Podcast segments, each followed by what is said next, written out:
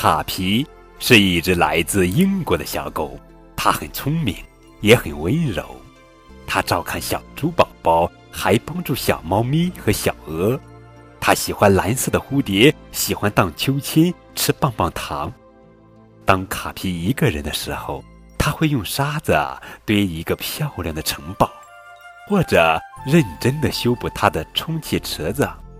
有时候，他举着一把大伞，在雨中惬意的散步。卡皮有很多朋友，它是一只最快乐的小狗。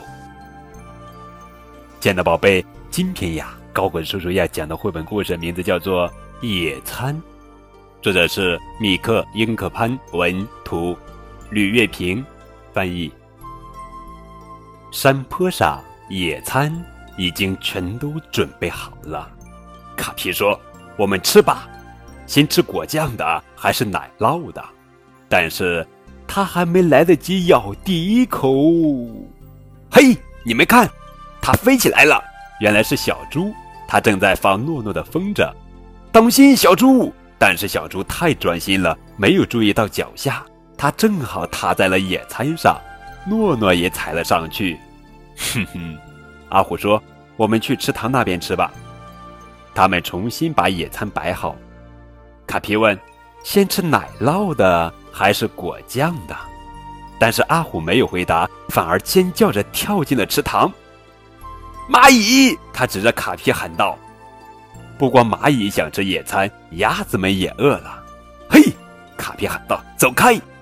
阿虎把他那块被水浸湿的三明治给了鸭子。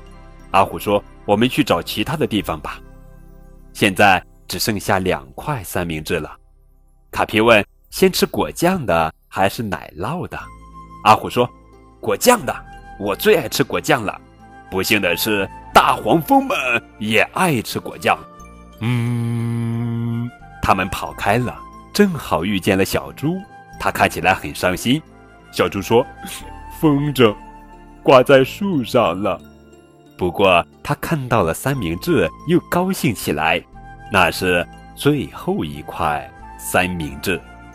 哦，是你们剩下的吗？他一边问，一边拿起三明治塞进了嘴里。卡皮很生气。不过阿虎好像更生气。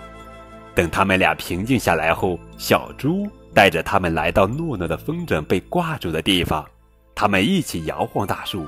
嘿嘿嘿嘿，诺诺的风筝掉下来了，还掉下来了好多好多又大又红又亮的苹果。哈，这么多的苹果，他们吃都吃不完。好了。宝贝，这就是今天的绘本故事《野餐》，这是可爱的小狗卡皮系列绘本故事。更多关于卡皮的故事，可以在高滚叔叔的荔枝播客当中的专辑里面收听。